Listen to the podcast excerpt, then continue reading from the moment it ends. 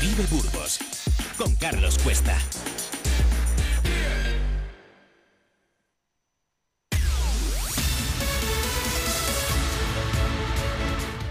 Buenos días, les habla Carlos Cuesta. Recogemos el testigo en Vive Radio a María Cristóbal en esta segunda hora del magazine Vive Radio Burgos. Es martes 17 de octubre, tenemos un día con una temperatura muy agradable, con una mínima que estará en los 13 grados y una máxima en los 22. Hoy tendremos cierta tregua en este ir y venir de los frentes y borrascas. Por la mañana tendremos cielos poco nubosos y veremos algo el sol y arreciará el viento del sur que será más templado y hará subir las temperaturas, especialmente en el norte de la provincia. Sin embargo, luego por la tarde volverá a aumentar la nubosidad al llegar otro frente con lluvias en el oeste primero que esta noche se extenderán también al resto de la provincia. Como les decimos, la temperatura máxima alcanzará hoy los 22 grados y la mínima los 13 grados. En Medina de Pomar el termómetro marcará una máxima de 26 grados y una mínima de 11 grados. 28 grados tendrán de máxima en Miranda de Ebro y 11 grados de mínima. En Briviesca y Belorado la máxima se quedará en 24 grados y la mínima en los 12 grados. 23 grados marcará el termómetro en Quintanar de la Sierra de máxima y 10 grados de mínima. En Lerma y Salas de los Infantes tendrán 22, 24 grados de máxima y 10 grados de mínima. En Roa y Aranda de Duero la máxima se quedará en 22 grados y en 11 grados la temperatura mínima. Y en el noroeste de la provincia, en Melgar de Fernamental y en Villadiego, la máxima estará en 22 grados y la mínima en 13 grados. Para hoy te presentamos un programa cargado de actualidad. En primer lugar hablaremos de que la naturaleza es sabia y en ella podemos encontrar una solución lo más natural posible a todo tipo de dolencias, alivio del dolor, malestar digestivo, problemas de la piel, etc. Hay una botica al alcance de todos, solo que, que, solo hay que saber utilizarla correctamente. De la mano del médico naturista y doctor en medicina José Luis Verdonces, hoy vamos a tratar de acercar el uso de las plantas medicinales a todas las personas que estén interesadas.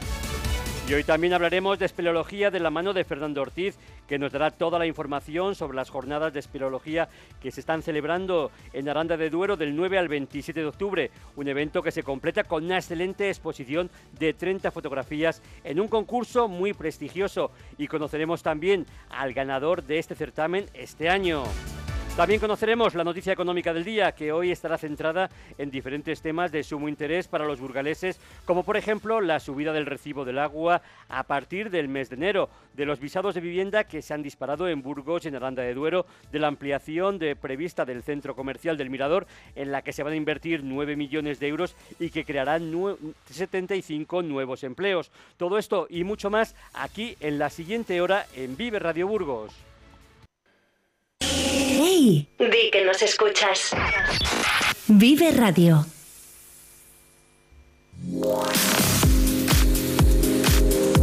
Vive la mañana, Burgos. Hoy invitamos a...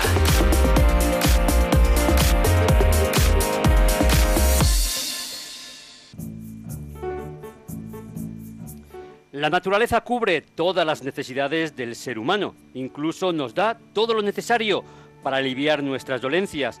Las plantas medicinales nos mejoran la salud y nos permiten disfrutar en mayor medida de la vida. Para hablar de plantas medicinales, hemos invitado en Vive Radio a José Luis Verdonces, doctor en medicina y especialista en plantas medicinales por la Universidad de Montpellier, que ha escrito un libro titulado Plantas medicinales, la salud está en la naturaleza, de Editorial Oberón, con quien vamos a tratar un tema que cada vez tiene más importancia tanto para la medicina como para la sociedad. Buenos días, José Luis, ¿cómo estás? Hola, buenos días, buenos días. Pues muy bien, esperando que la, eh, el uso de las plantas medicinales no sirva para tratar todas las enfermedades, pero sí un montón de ellas. Pues lo primero, agradecerte que hayas hecho un pequeño hueco en tu agenda para atender a Vive Radio y sobre todo felicitarte por este gran trabajo en el que de una forma sencilla y bien ilustrada explicas los secretos de las plantas medicinales como remedio a dolencias que a veces nos quitan el sueño. Mi primera pregunta es si su vocación por la medicina es anterior a la pasión por las plantas medicinales y en qué medida le ha ayudado a ser mejor médico conocer con más profundidad este tipo de plantas? Bueno, eh, a mí el estudio de las plantas me ha interesado prácticamente desde que empecé medicina. Eh, de todas maneras, eh, yo en el libro lo que intento también mostrar al lector es que las plantas no solo son el medicamento que contienen dentro, sino que detrás de cada planta medicinal utilizada durante siglos y milenios hay una historia, una historia que ha hecho que eh, formen parte de nuestra cultura. Eh, eh, hay incluso esas relaciones mágicas que a veces se relacionan con las plantas medicinales. Por ejemplo, la naranja, la naranja es la antigua manzana de oro. Y esta manzana de oro era un sol, y realmente es un sol, pero si la abrimos es una luna. Y entonces ahí ya los antiguos querían hacerle unas indicaciones especiales entre el sol y la luna para la naranja. Esto, desde luego, eh, son historias que no son científicas, pero no son ninguna tontería tampoco. Mm. Se define como médico naturalista y es además doctor en medicina. Cuéntenos la importancia que tienen las plantas en la curación de las personas, desde aliviar el dolor, mejorar su sueño, solucionar problemas de la piel, del aparato digestivo y así hasta un sinfín de casos. Bueno, yo lo que intentaría es que en este país que somos eh, tradicionalmente de los que más medicamentos consumimos del mundo, eh, las plantas medicinales puedan servir para reducir el exceso de medicación. Eh, el 90% de los padecimientos que tenemos pues no son una meningitis, no son un SIDA, no son eh, un cáncer así pues diseminado, son enfermedades mucho más sencillas que eh, en muchas ocasiones responden mejor con un tratamiento suave que no con un tratamiento potente, que es lo que estamos acostumbrados. Queremos casi matar las enfermedades así, pero de golpe y esto no es así. Hemos de tratarlas y tratar de modular nuestro cuerpo para hacerlo, digamos, más fuerte y más resistente a las enfermedades. y en esto las plantas nos ofrecen, eh, digamos, remedios para prácticamente cualquier tipo de enfermedad. Doctor, cada vez más la sociedad recurre a remedios naturalistas y se dejan llevar por consejos de todo tipo, incluso de personas que tienen una herboristería y que le recomiendan tomar plantas para la curación de ciertas molestias. ¿Cree que existen falsos chamanes que aconsejan tratamientos de plantas medicinales sin contrastar y que debiéramos cuidar al máximo todo lo que ingerimos, ya que la salud es algo muy serio? Eh, cuando estamos enfermos estamos dispuestos a creernos todo. Y entonces los bulos en las cosas de sanidad, también en la sanidad oficial, ¿eh? Eh, pues esto es una cosa que digamos que llama mucho la atención. Evidentemente las plantas no hacen milagros. Eh, todo aquel que nos venda un milagro, yo muchas veces digo que desde que se murió Jesucristo poquitos milagros ha habido. Entonces lo que, lo que trato es de dar unas ideas para una terapia racional no podemos tratar con plantas medicinales pues un, cáncer grave, pero sí que hay plantas medicinales que nos pueden ayudar para combinar con un tratamiento adecuado pues de tipo hospitalario. Gracias a Dios tenemos una sanidad que nos cubre una gran cantidad de cosas, pero también se ha convertido en una sanidad de consumo y esto es un poco lo que eh, quiero insistir al lector de que no caigamos en el consumo de medicamentos como quien consume patatas fritas, que entendamos un poquito para qué sirven estas plantas y a veces una tisana, una, una inhalación, una cremita o un aceite hecho a base de plantas nos puede solucionar gran cantidad de problemas eh, ligeros que tenemos cada día. Y doctor, además de este fantástico libro del que estamos hablando de plantas medicinales, también tiene otro titulado Gran Enciclopedia de las Plantas Medicinales. Yo le quería consultar cómo debemos leer este tipo de libros, que en su caso está claro que cuenta con los conocimientos y experiencia suficiente por haber contrastado todo lo que dice. Pero ¿qué precauciones se deben tomar? ¿Debemos tener ciertos elementos que evitar para, para no tener efectos secundarios? Bueno, por suerte tenemos una legislación sobre plantas medicinales.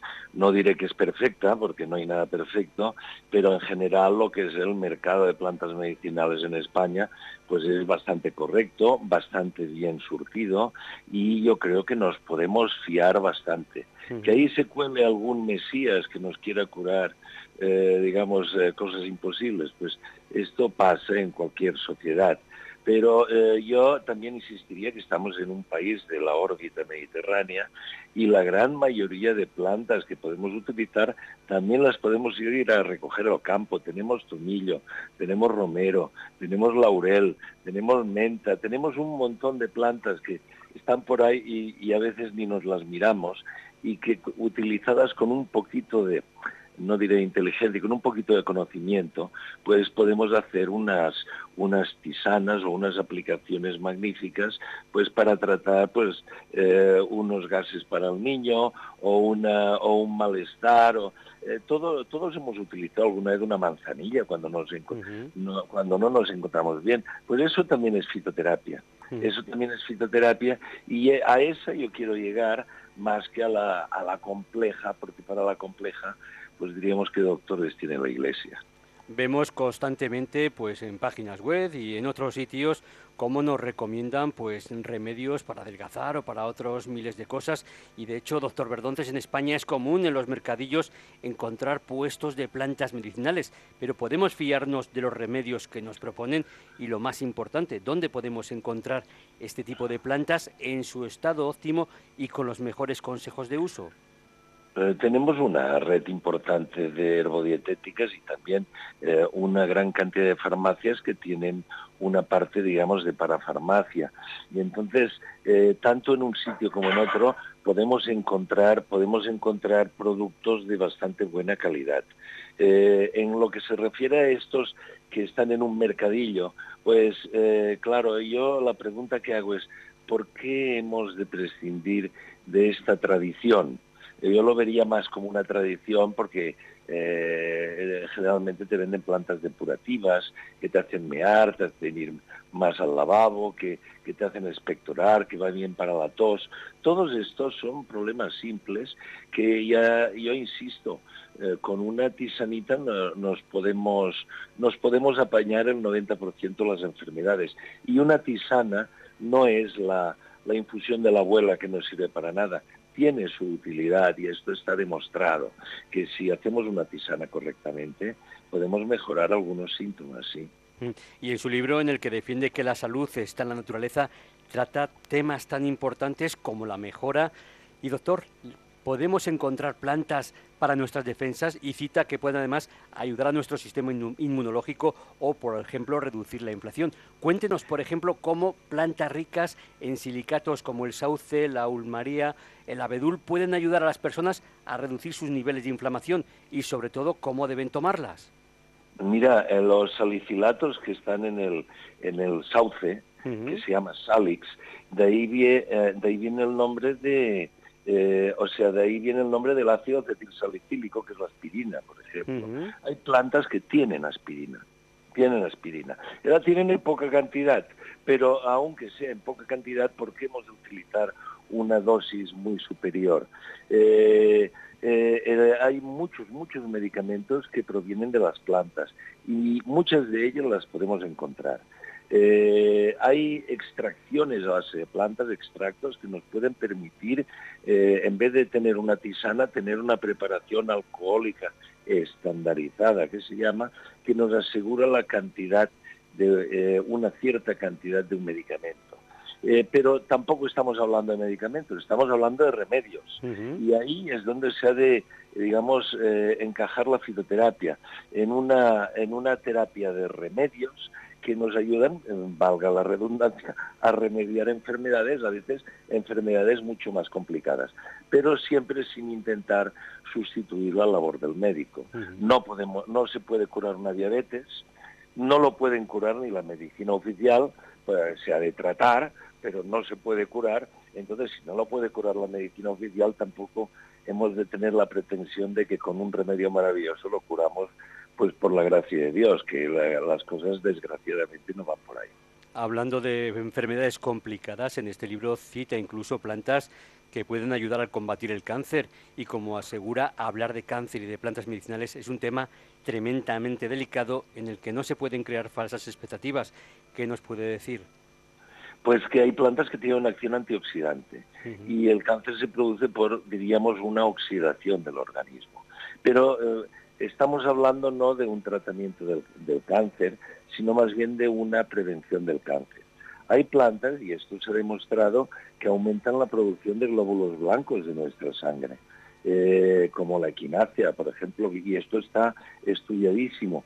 No son inmunoestimulantes al, al uso de los que se utilizan en la medicina oficial, pero pueden ayudar un poco. Pero yo cuando tengo un paciente que tiene un tumor, le digo, oye, eh, coméntale esto que te he recomendado al médico. O es que me dirá, yo digo, ah, que diga lo que quiera, pero que lo sepa como mínimo de que estás tomando esto, porque eh, eh, muchas veces el, el, consumo de plantas medicinales lo ocultamos al médico con la idea de que el médico diga, no, ¿qué haces? Yo lo único que te doy es lo bueno.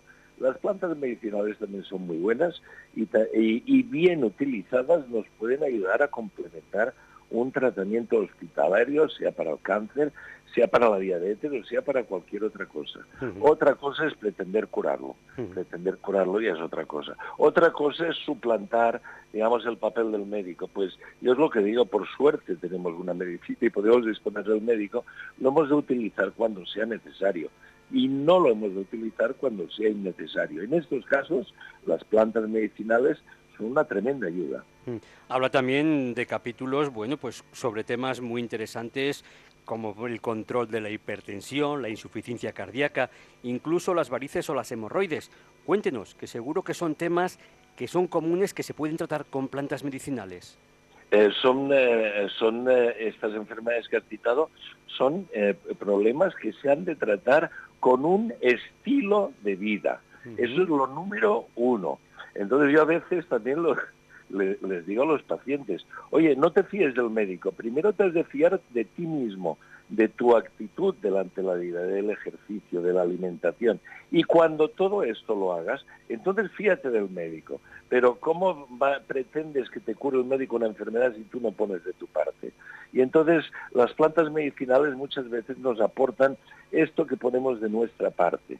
¿Eh? el sentarnos, hacer una tisana, ¿eh? que es bien simple. Eh, mira, yo muchas veces recomiendo cosas tan simples como para una conjuntivitis, para un dolor, de, para un picor de ojos, el ponerte unas bolsitas de té, o sea, hacer un té, luego sacar la bolsita, escurrirla y ponerla encima de los ojos. Esto tiene, por ejemplo, es un astringente que nos puede aliviar un montón de conjuntivitis. Pues mira qué remedios tan simples. No, no tienes que ir a una cápsula, a un extracto, a una inyección a base de plantas súper sofisticada, porque muchas veces un remedio tan simple que podemos encontrar incluso en nuestra cocina eh, nos puede ofrecer, pues, eh, digamos, un remedio saludable. No quiero desgranar todo su libro, para eso están los oyentes, para que lo compren, lo lean y lo disfruten, pero sí hay un capítulo que me gustaría comentar con usted en el que habla de la piel, de la dermatitis, de la caída del cabello. Cuéntenos cómo nos pueden ayudar plantas como la consuelda, el árbol de té o la capuchina en estos temas. De hecho, eh, dentro de lo que es la cosmética, eh, mucha gente considera que la cosmética no es medicina.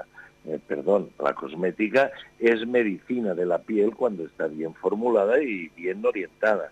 Y entonces, en ese sentido, pues sobre la piel podemos hacer aceites, aceites de, con aceite de almendras dulces teniendo una planta, podemos utilizar lociones con infusiones de plantas, como por ejemplo lo que he dicho de, las bolsitas de té en los ojos, que es una aplicación.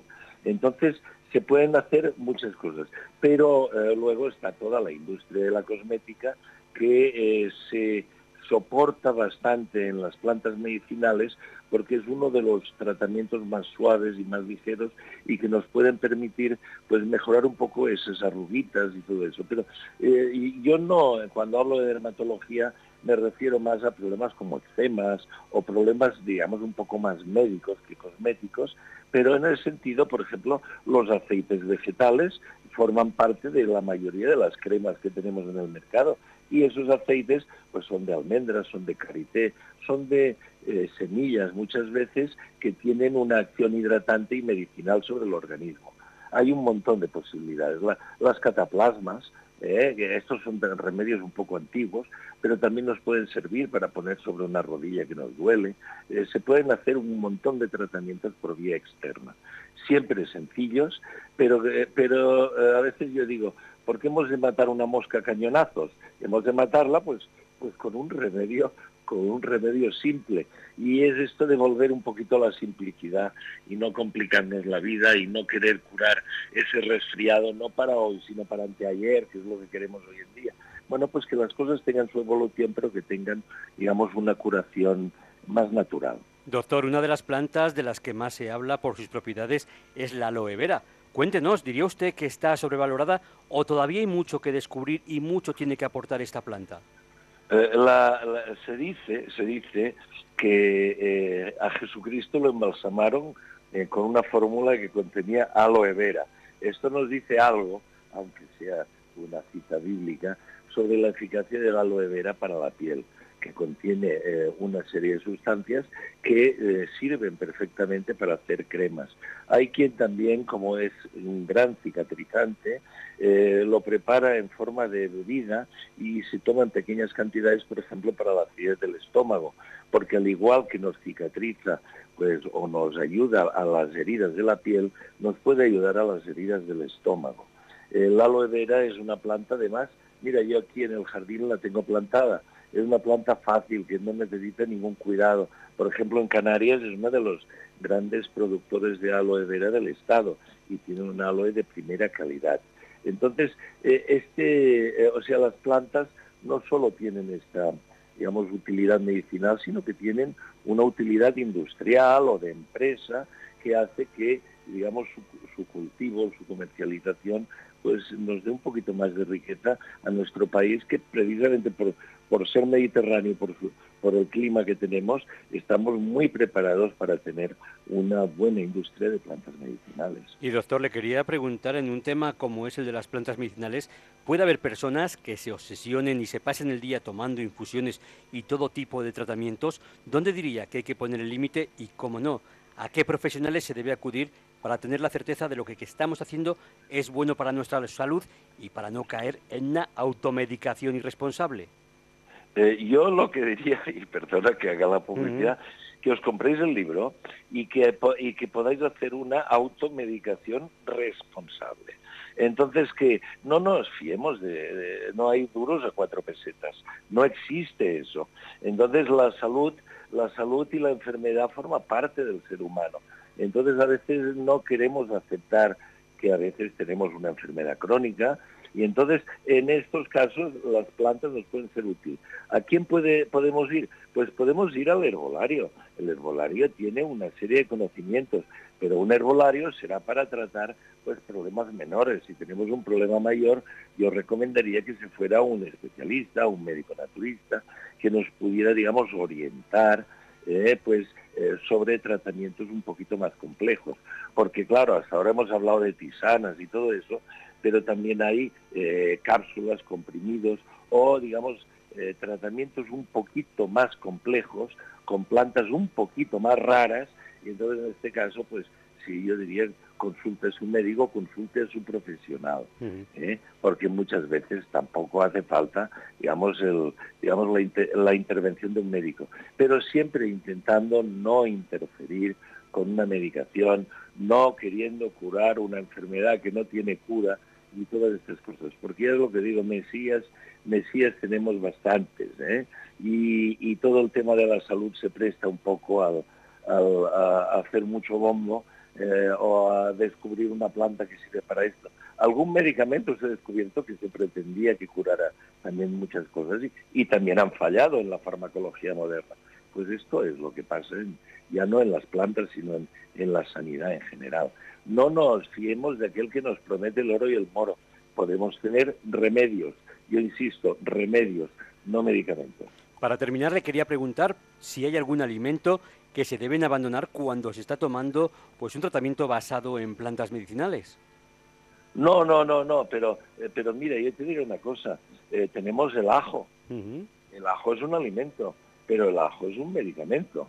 Entonces eh, se hacen comprimidos de ajo, baja el colesterol, tiene un cierto efecto anticáncer, va bien para los resfriados, pero no deja de ser un alimento. Entonces, y además es, es un, dicen que en el papiro de Evers, el, 4000 antes de Cristo, por ahí, ya eh, habían 27 recetas que incluían ajo.